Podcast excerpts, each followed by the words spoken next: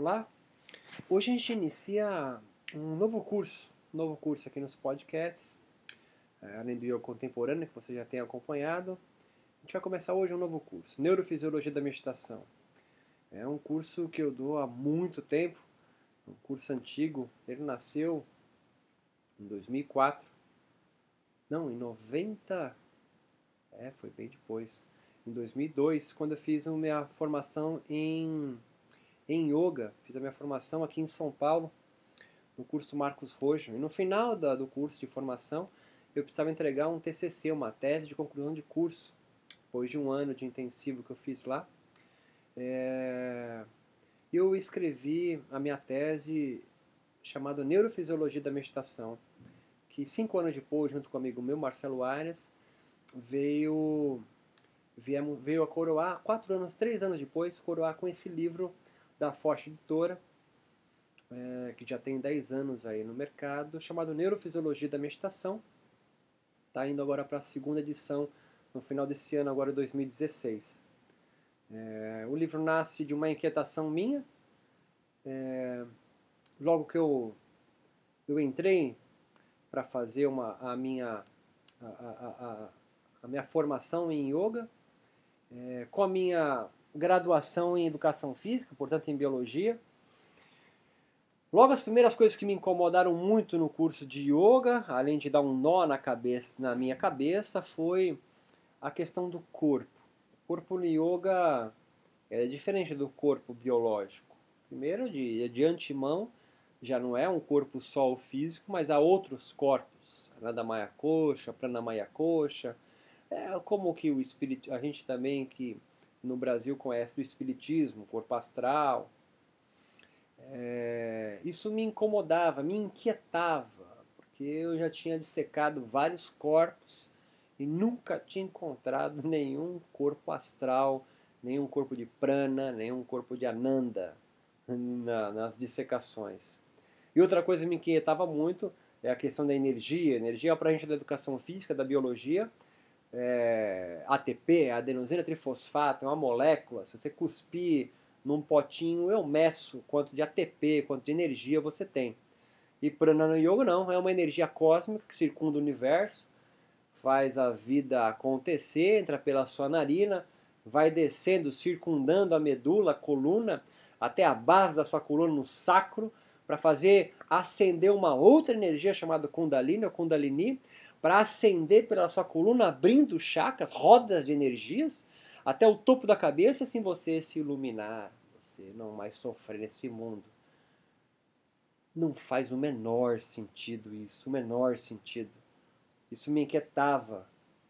Tanto que eu fui fazer, junto com o meu curso de yoga, de formação, eu fiz junto um curso, uma especialização, uma pós-graduação em fisiologia humana, uma fisiologia do exercício, estudo do, do funcionamento do corpo.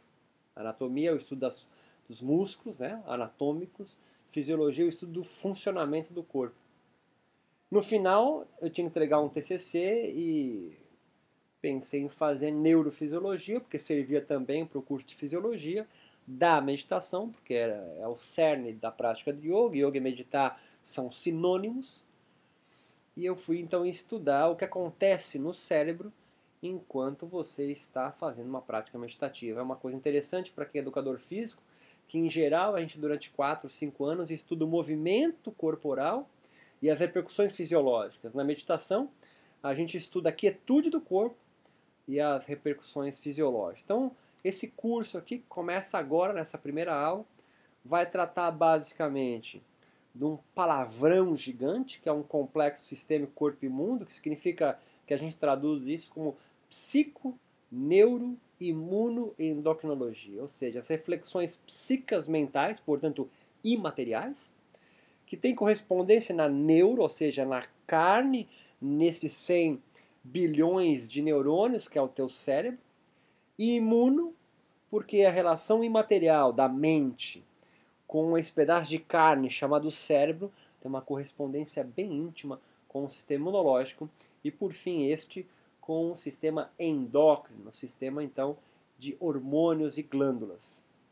Uma segunda parte que a gente vai conversar ao longo deste curso é algo que não dá para fugir, é a relação corpo e mente. discussão antiga, mas atual, sobre a alma, corpo, realidade, ética, espírito. Uma terceira abordagem é, óbvio que não dá para fugir disso, o yoga a meditação. A proposta clássica do yoga para se libertar do sofrimento humano, do humano e todas as suas adaptações ao longo da sua história.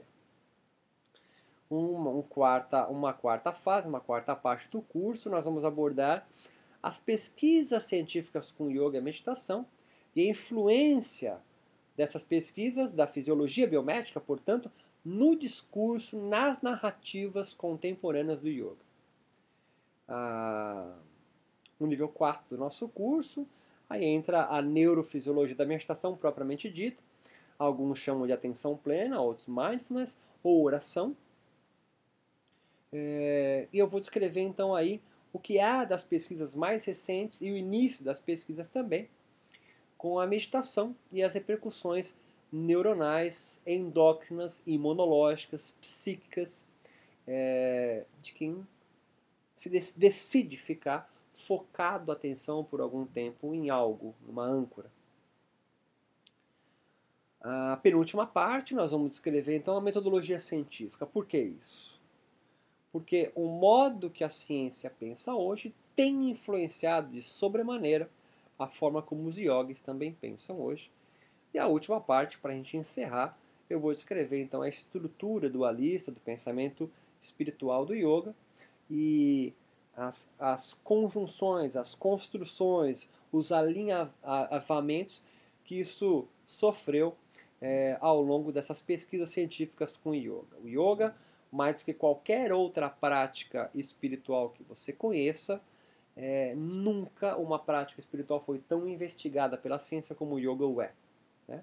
Às vezes eu, você, eu faço uma brincadeira que é, o que a gente faz com yoga é o mesmo que pegar, por exemplo, muçulmanos e comparar o músculo posterior da coxa de muçulmanos com cristãos. Por quê?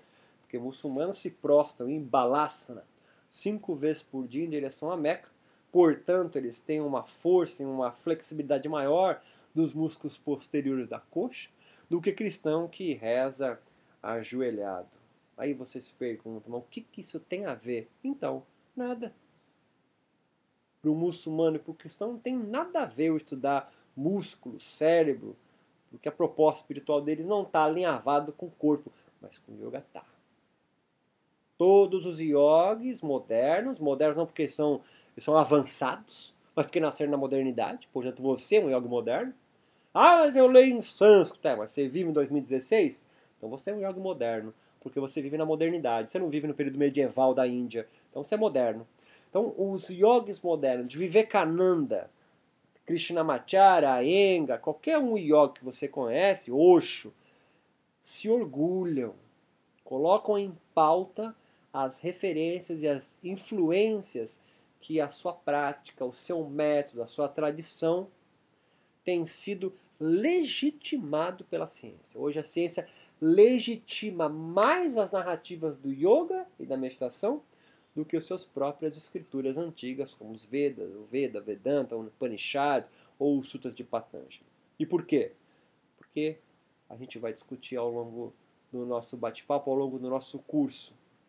A gente tem uma referência, então, portanto, nesse curso básica, obviamente, no livro Neurofisiologia da Meditação, é, de minha autoria e do meu amigo Marcelo Arias. Vocês têm ao longo do site iocontemporâneo.com também, é, para quem me solicitar, acesso ao longo do curso dos slides do qual eu vou me guiando ao longo do nosso bate-papo, tá? Na próxima aula, então, a gente entra então na nossa, na nossa teoria 1, a psiconeuroimune endocrinologia, iniciando aí com a divisão básica do sistema nervoso. Não se preocupa, não fique nervoso, se você não é da biológica, você não está afim às questões de biológicas, é, eu vou te pegar pela mão e vou te levando devagar ao longo da biologia. Eu vou te explicar o que é o neurônio, eu vou te explicar a divisão do sistema nervoso, simpático, parasimpático, central, periférico.